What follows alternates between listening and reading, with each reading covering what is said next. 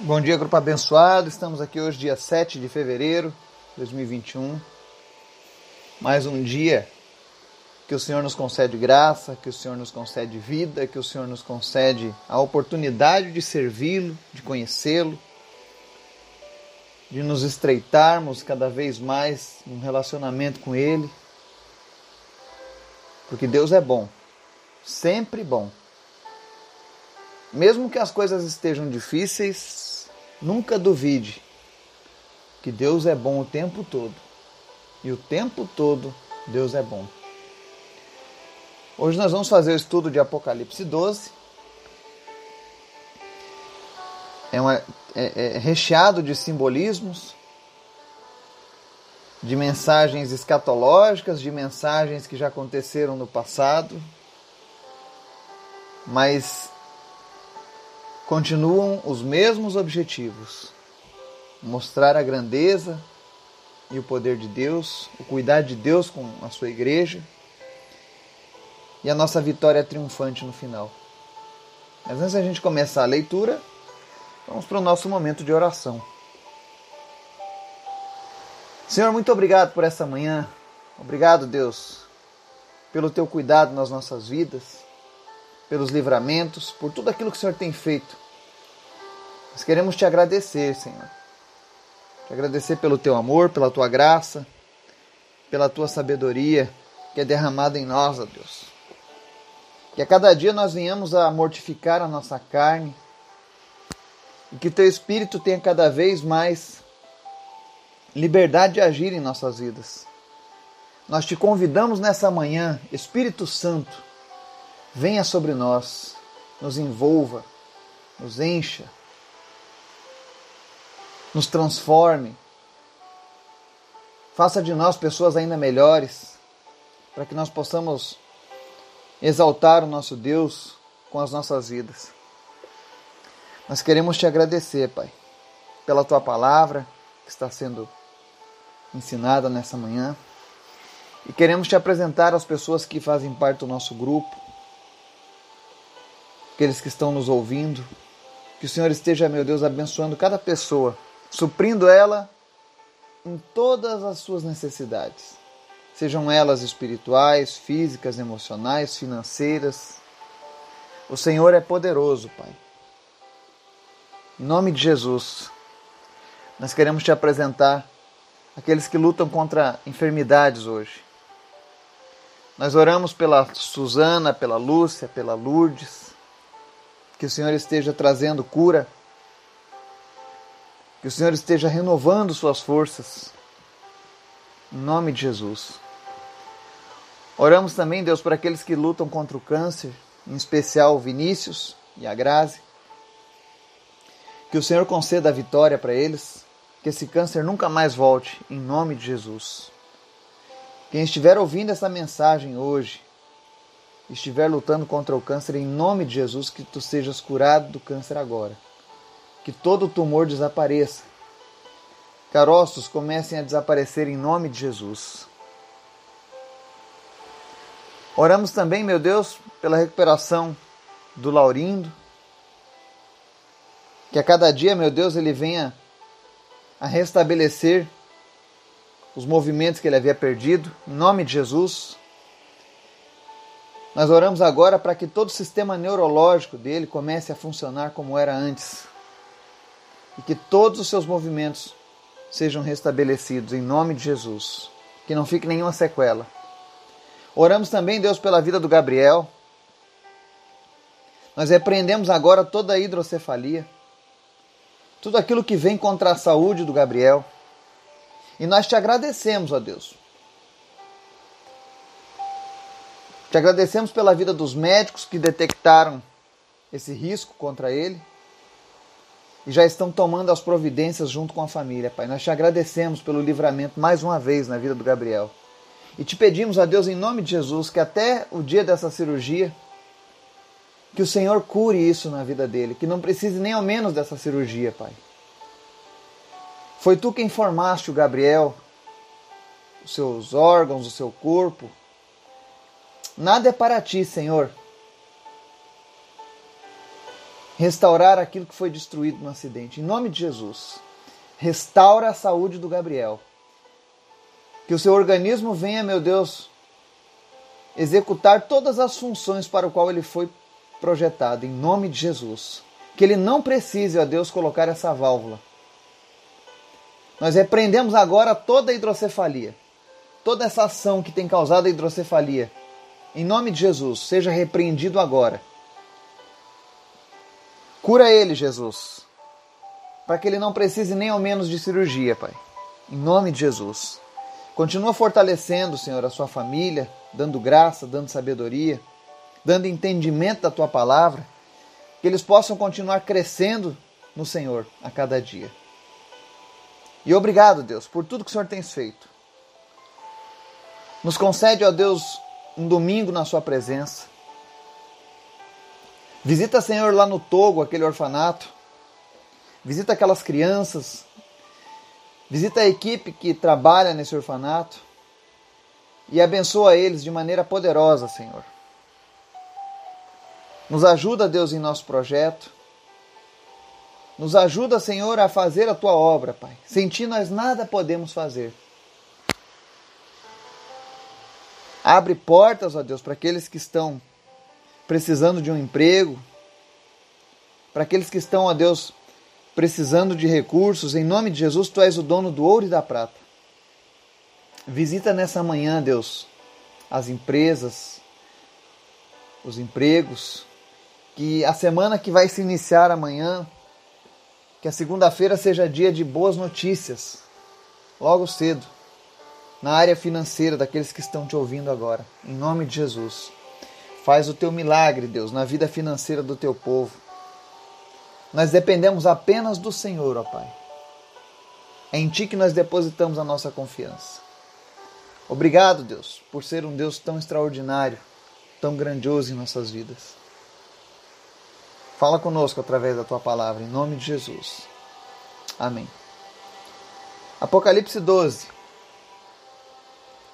E ele começa assim: Apareceu no céu um sinal extraordinário. Uma mulher vestida do sol, com a lua debaixo dos seus pés e uma coroa de doze estrelas sobre a cabeça. Ela estava grávida e gritava de dor, pois estava para dar à luz. Então apareceu no céu outro sinal, um enorme dragão vermelho com sete cabeças e dez chifres, tendo sobre as cabeças sete coroas. Sua cauda arrastou consigo um terço das estrelas do céu, lançando-as na terra. O dragão pôs-se diante da mulher que estava para dar à luz, para devorar o seu filho no momento em que nascesse. Ela deu à luz um filho, um homem que governará todas as nações com cetro de ferro. Seu filho foi arrebatado para junto de Deus e de seu trono. A mulher fugiu para o deserto, para um lugar que lhe havia sido preparado por Deus, para que ali a sustentassem durante 1260 dias. Houve então uma guerra nos céus.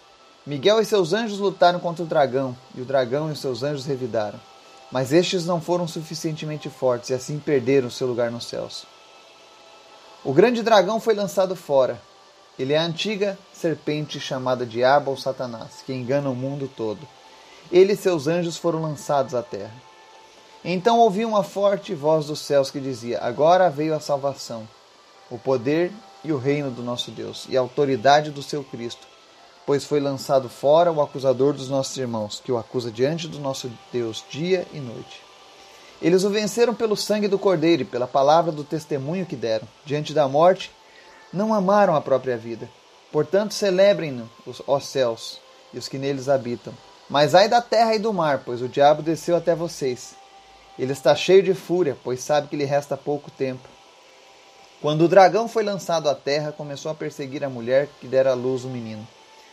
Foram dadas à mulher duas asas de grande águia para que ela pudesse voar para o lugar que lhe havia sido preparado no deserto, onde seria sustentada durante um tempo, tempos e meio tempo, fora do alcance da serpente.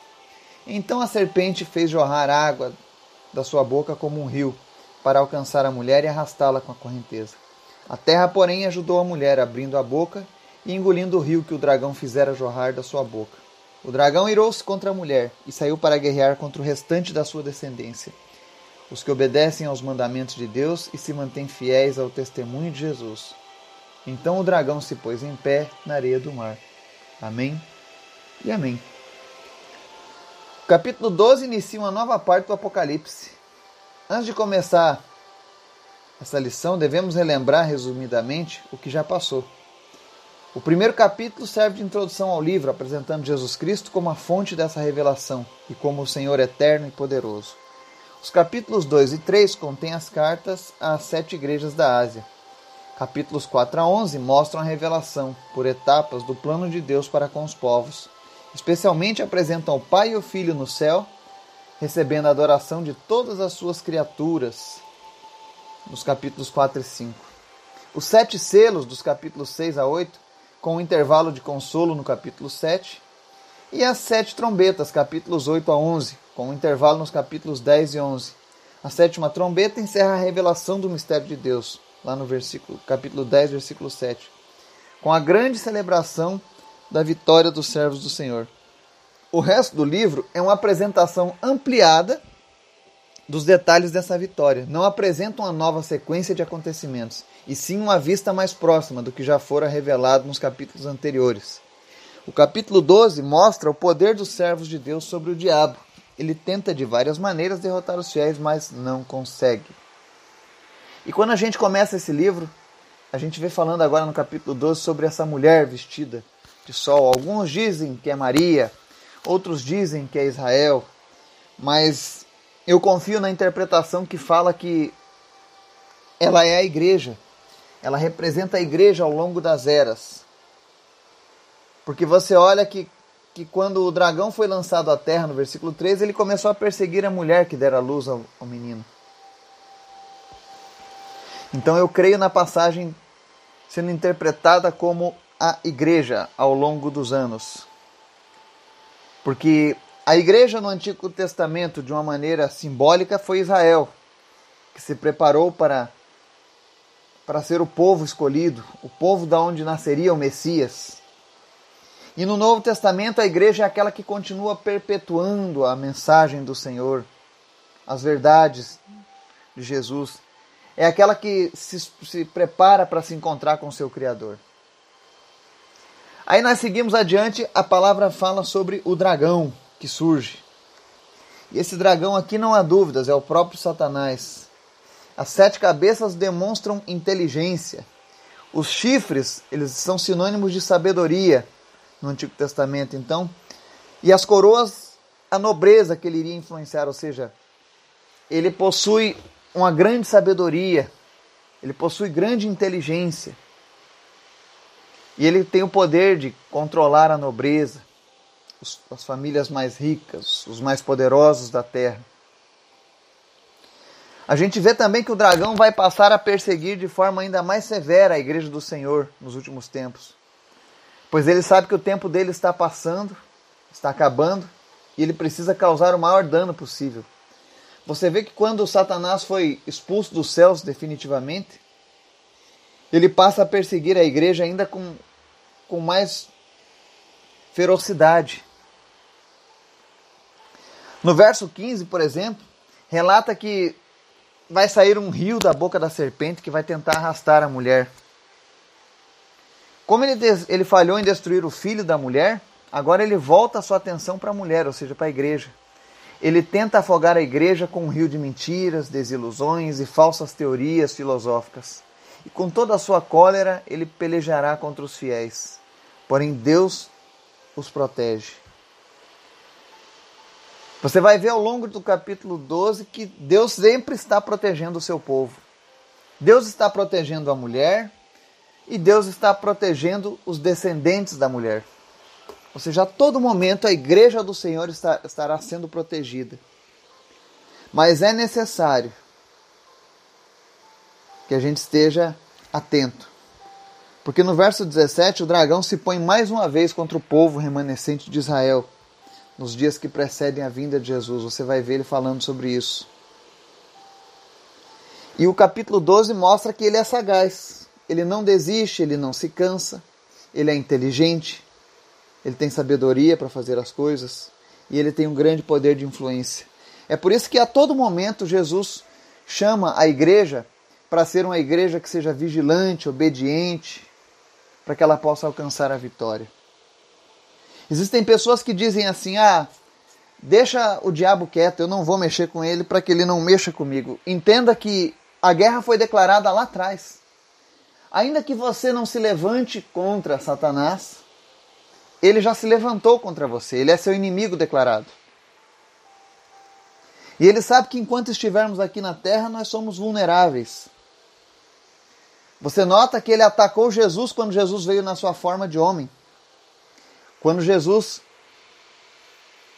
é, é, é, abriu mão da sua glória para vir morrer por nós aqui na terra, foi o momento em que Satanás asseverou a sua perseguição a Jesus.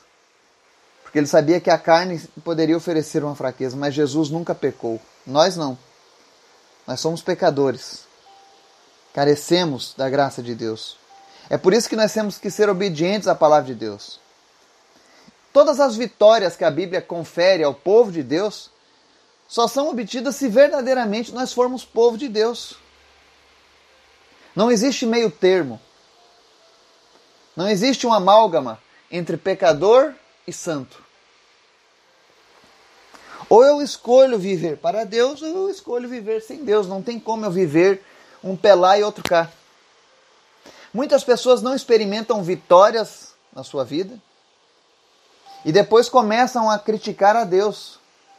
Ah, porque a palavra de Deus não é verdade, porque se fosse assim minha vida era diferente. Cuidado. Analise a sua vida. Analise a sua conduta diante de Deus, diante da palavra de Deus. Coloque agora o filtro da palavra de Deus sobre a sua vida e comece a analisar se os teus feitos, se os teus atos correspondem àquilo que Deus pede para cada um de nós. Porque todas essas promessas de vitória estão condicionadas a uma vida verdadeiramente com Deus. Quem quase tem uma vida com Deus, quase alcançará a vitória. Mas aí tem pessoas que dizem: Ah, mas eu já fui abençoado muitas vezes na minha vida. E olha que a minha vida não é lá grandes coisas com Deus. Bom, nós precisamos entender que Deus é amor e misericórdia também. A Bíblia diz que o sol brilha sobre o justo e o injusto. Chove na terra do ímpio e na terra do fiel. Mas esses fatos da natureza, essas bênçãos que o Senhor derrama, não significa que Ele aprova a nossa conduta. Significa apenas que Ele é bom, que Ele é tardio em irar-se. E nós precisamos nos atentar para isso. Nos últimos tempos, nós temos visto escândalos envolvendo aquele que se diz o povo de Deus. Eu digo aquele que se diz, porque o verdadeiro povo de Deus, ele é fiel. Ele pode errar, ele pode falhar, mas a sua essência é inabalável. Nós vemos que essas promessas de proteção são para o povo fiel a Deus. Então, Apocalipse 12 serve como um alerta para que nós, se nós não estamos sendo fiéis a Deus hoje, que a gente comece a partir de agora. Porque o tempo está passando. E em breve tudo isso será cumprido em sua totalidade. Nós já vemos aqui nessa passagem do capítulo 12 e ao longo dos primeiros 11 capítulos que muitas coisas já, já se cumpriram. Outras estão se cumprindo e outras se cumprirão. Que nós estejamos vigilantes e preparados para os dias que virão. Que Deus nos abençoe. Em nome de Jesus. Amém.